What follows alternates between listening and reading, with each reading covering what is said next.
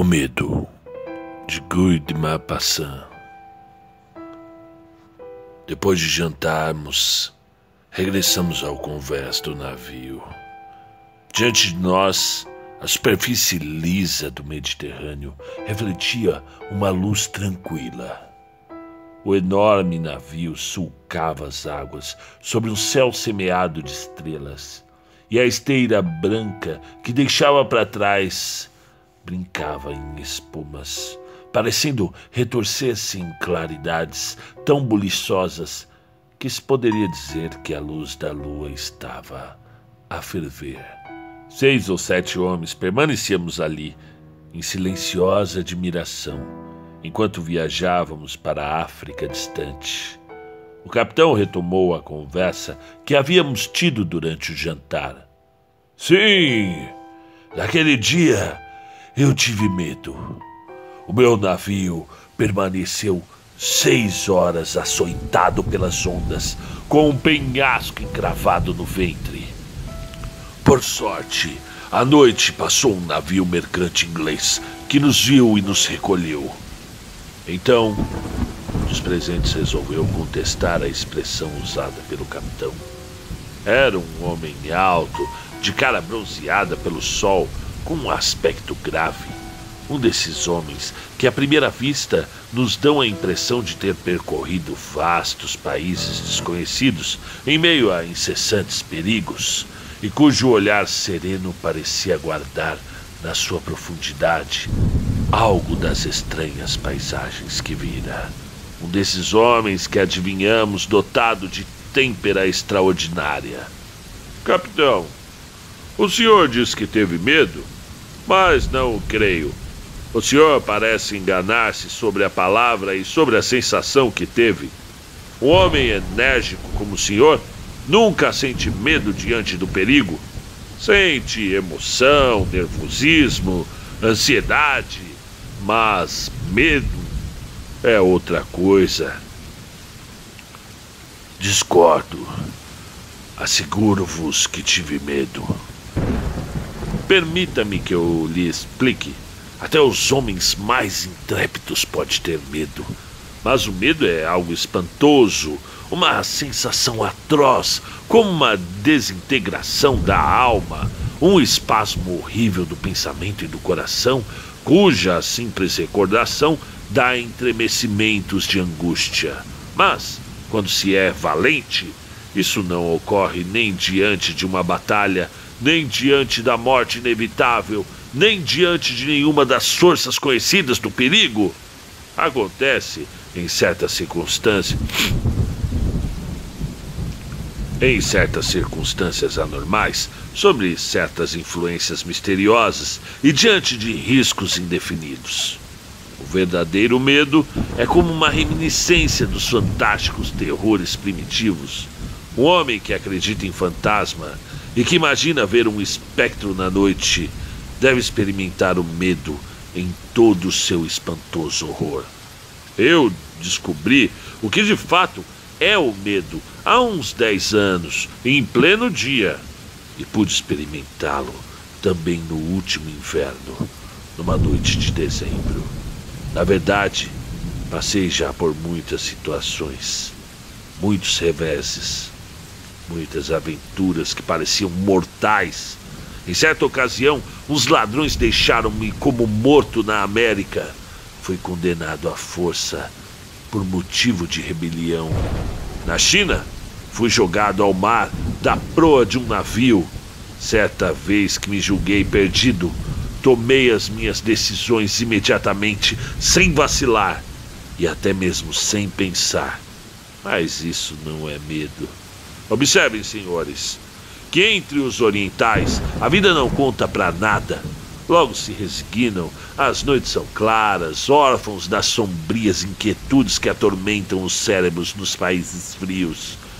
No Oriente pode-se conhecer o pânico, mas ignora-se o medo. Vou narrar-lhes o que aconteceu na África. Percorria eu as grandes planícies ao sul de Wargla, é um dos mais estranhos países do mundo. Os senhores conhecem a areia fina, a areia lisa das intermináveis praias do oceano. Imaginem agora o próprio oceano convertido em areia, no meio de um furacão. Imaginem uma tempestade silenciosa das ondas imóveis de pó amarelo. Essas ondas desiguais são altas como montanhas, encrespadas como torrentes desencadeadas, mas maiores ainda e estriadas como a ágata.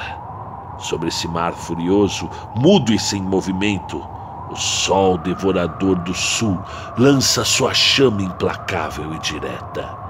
Tem-se que subir nessas ondas de cinza dourada, subir mais uma vez, mais outra, subir sem cessar, sem descanso e sem proteção. Os animais atolam-se até os joelhos e resvalam ao descer pela outra vertente das surpreendentes colinas. Éramos dois amigos escoltados por oito esparres, seguido de quatro camelos com os seus cameleiros. Íamos por aquele deserto ardente sem falar, assolados pelo calor, pelo cansaço e pela sede. Subitamente, um dos homens deu um grito e todos paramos e permanecemos imóveis, surpreendidos por um inexplicável fenômeno que os viajantes dessas regiões perdidas conhecem bem. Em algum lugar perto de nós, uma direção indeterminada, soava um misterioso tambor. O misterioso tambor das dunas. Soava claramente, ora mais vibrante, ora menos, cessando e logo recomeçando o seu som fantástico.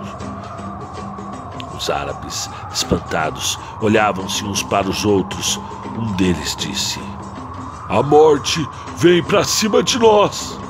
De repente, o meu companheiro, o meu amigo, quase como um irmão, caiu do cavalo, de bruços, mortalmente atingido pela insolação. Durante quase duas horas, enquanto eu procurava em vão salvá-lo, aquele tambor, sempre impossível de localizar, me aturdia os ouvidos com seu ruído monótono, intermitente, inexplicável. Então, senti que o medo, o verdadeiro medo, o horrível medo, me penetrava até a medula dos ossos diante daquele cadáver querido, naquela depressão vergastada pelo sol entre os quatro montes de areia, enquanto o eco desconhecido nos lançava a duzentas léguas do povoado francês mais próximo. O dobre rápido de um inatingível tambor. Naquele dia, eu compreendi o que é ter medo. Mas houve uma outra vez em que compreendi melhor ainda. Perdão, senhor, mas o que era esse tambor? Interrompeu o capitão. Não sei. Ninguém sabe. Os oficiais que depararam com esse surpreendente ruído geralmente atribuem-no ao eco aumentado, multiplicado desmesuradamente insuflado pelas ondulações das dunas, de um granizo de areia que o vento lança contra uma mata de ervas secas, pois já se notou que o fenômeno sempre se produz nas proximidades de pequenas plantas queimadas pelo sol, duras como um pergaminho. Segundo essa teoria, aquele tambor nada mais seria do que uma espécie de reflexo ampliado desse som. Mas eu só vinha saber disso mais tarde. Agora, vou lhes contar a minha segunda sensação de medo. Aconteceu no inverno passado, num bosque no noroeste da França. O céu estava tão sombrio naquele dia que a noite caiu duas horas mais cedo. Era o meu guia, um camponês, que caminhava ao meu lado por uma trilha estreita numa floresta de abetos. O vento arrancava dessas árvores uma espécie de alarido. Por entre as copas das árvores, eu via as nuvens que corriam, como que fugindo de um cataclismo.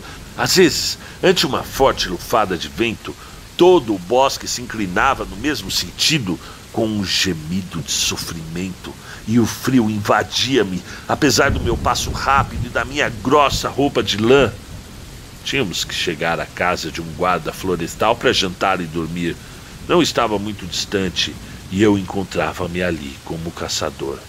Meu guia às vezes levantava os olhos e murmurava: Que tempo triste! Falou-me sobre as pessoas para cuja casa nos dirigíamos. O pai havia matado um caçador furtivo dois anos antes e desde então andava preocupado, como que atormentado por uma lembrança. Os seus filhos, já casados, moravam com ele. A escuridão era profunda e eu não via nada ao redor de mim. As ramagens de todas as árvores, ao agitar-se, enchiam a noite de um rumor incessante. Afinal, vi uma luz. E o meu guia chamou a uma porta. Ouvimos gritos de mulheres lá dentro. Logo depois, a voz de um homem, como que estrangulada, perguntou: Quem está aí? Meu guia identificou-se. A porta abriu-se e entramos. A cena que vimos é, é impossível de esquecer. Um homem velho, de cabelos brancos e com um olhar arregalado e fixo, como de um louco, aguardava-nos de pé no meio da cozinha, tendo na mão uma espingarda carregada. Dois rapazes com pedaços de pau guardavam a porta.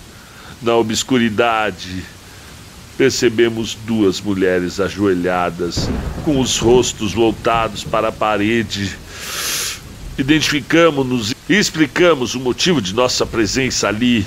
E então o velho largou a arma e deu ordens para que nos preparassem acomodações. As duas mulheres continuaram imóveis. Então ele me explicou. Há exatamente dois anos, numa noite como essa, eu matei um homem. Quando se completou um ano, ele veio chamar-me. E esta noite eu estou certo de que ele voltará novamente. Por isso estamos todos intranquilos. Procurei tranquilizá-los o melhor que pude, mas intimamente estava satisfeito por ter chegado exatamente naquela noite e presenciar aquele espetáculo de terror supersticioso. Contei algumas histórias e acabei por acalmá-los quase por completo. Perto da lareira, um cachorro velho e quase cego, um desses cães que nos lembram alguma pessoa conhecida. Dor, com o focinho entre as patas, Fora a tormenta açoitava a choupana. Por uma estreita vidraça eu via passar, projetadas por grandes relâmpagos, as sombras de árvores agitadas pelo vento. Apenas nos meus esforços. Aquela gente estava dominada por um terror profundo. Cada vez que eu parava de falar, todos os ouvidos estavam atentos ao menor ruído cansado desses temores imbecis, eu já ia recolher-me ao quarto quando o velho pulou da cadeira e pegou de novo a espingarda, balbuciando com a voz trêmula: Aí está, aí está, eu estou ouvindo. As duas mulheres voltaram a cair de joelho, cobrindo os rostos, e os filhos pegaram de novo seus paus. Já ia eu entrar novamente para tranquilizá-los, quando o cachorro despertou bruscamente, levantou a cabeça, esticou o pescoço, olhando para a lareira com seu olhar quase apagado, e lançou um desses ganidos lúgubres que fazem estremecer os caminhantes quando cruzam de noite locais ermos. Todos os olhos se voltaram para o quintal, que permanecia agora imóvel sobre as patas, como obcecado por uma visão. Cão pôs-se a ganir frente a algo invisível, desconhecido. Desconhecido. Espantoso, sem dúvida, pois todo o seu pelo estava eriçado. Lívido, o guarda gritou: Ele está a farejá-lo! Está a farejá-lo! Ele estava exatamente aqui quando eu o matei. As mulheres, como loucas, fizeram coro aos ganidos do cão. Um grande calafrio percorreu-me a espinha. A visão do animal naquele lugar, naquela hora, no meio de pessoas apavoradas, era algo horrível. Durante uma meia hora, o cão ganiu sem mover-se. Um medo espantoso ia me penetrando. Medo de quê? Sei lá, eu era medo, pura e simplesmente. Permanecemos imóveis, lívidos, à espera de um acontecimento horrendo. Com o ouvido atento, o coração agitado, transtornados ao menor ruído. O cão pôs-se a dar voltas ao redor da cozinha, farejando as paredes sem cessar de gemer. O animal punha-nos louco. Então o meu guia lançou-se sobre ele numa espécie de paroxismo de terror furioso. Agarrou-o, abriu a porta de trás que dava para uma espécie de cercado e lançou-o para fora de casa. O cão calou-se logo e permanecemos algum tempo envoltos num silêncio ainda mais terrível. De repente, todos tivemos uma série de sobressaltos. Algo deslizava contra a parede externa em direção ao bosque. Depois passou junto à porta, que pareceu apalpar com as mãos trêmulas.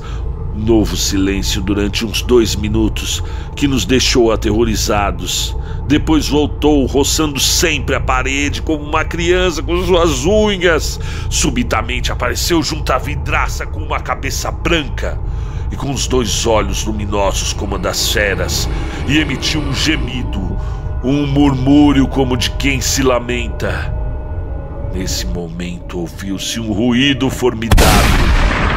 O velho tinha disparado a sua arma e em seguida os sinos precipitaram-se para a vidraça, cobrindo-a com o tampo de uma grande mesa que reviraram com o estrépito do inesperado disparo, senti tal angústia no coração, na alma e no corpo, que me imaginei prestes a perder os sentidos, disposto a morrer de medo. Continuamos ali até o amanhecer, incapazes de mover-nos, de dizer uma palavra, crispados, desvairados. Ninguém se atreveu a abrir a porta antes de entrever alguma claridade fora pelas frestas das madeiras. Ao lado do muro, junto à porta, jazia o corpo do velho cão, com o focinho desfeito por uma bala. Havia saído do cercado e procurava abrir uma passagem junto à porta. Naquela noite, não corri nenhum perigo, mas preferia voltar a enfrentar todos os riscos mais terríveis que já enfrentei para não ter que viver aquele único minuto em que o tiro foi disparado na cabeça que surgiu na vidraça. Guy de Malpassant, Barcelona, 1953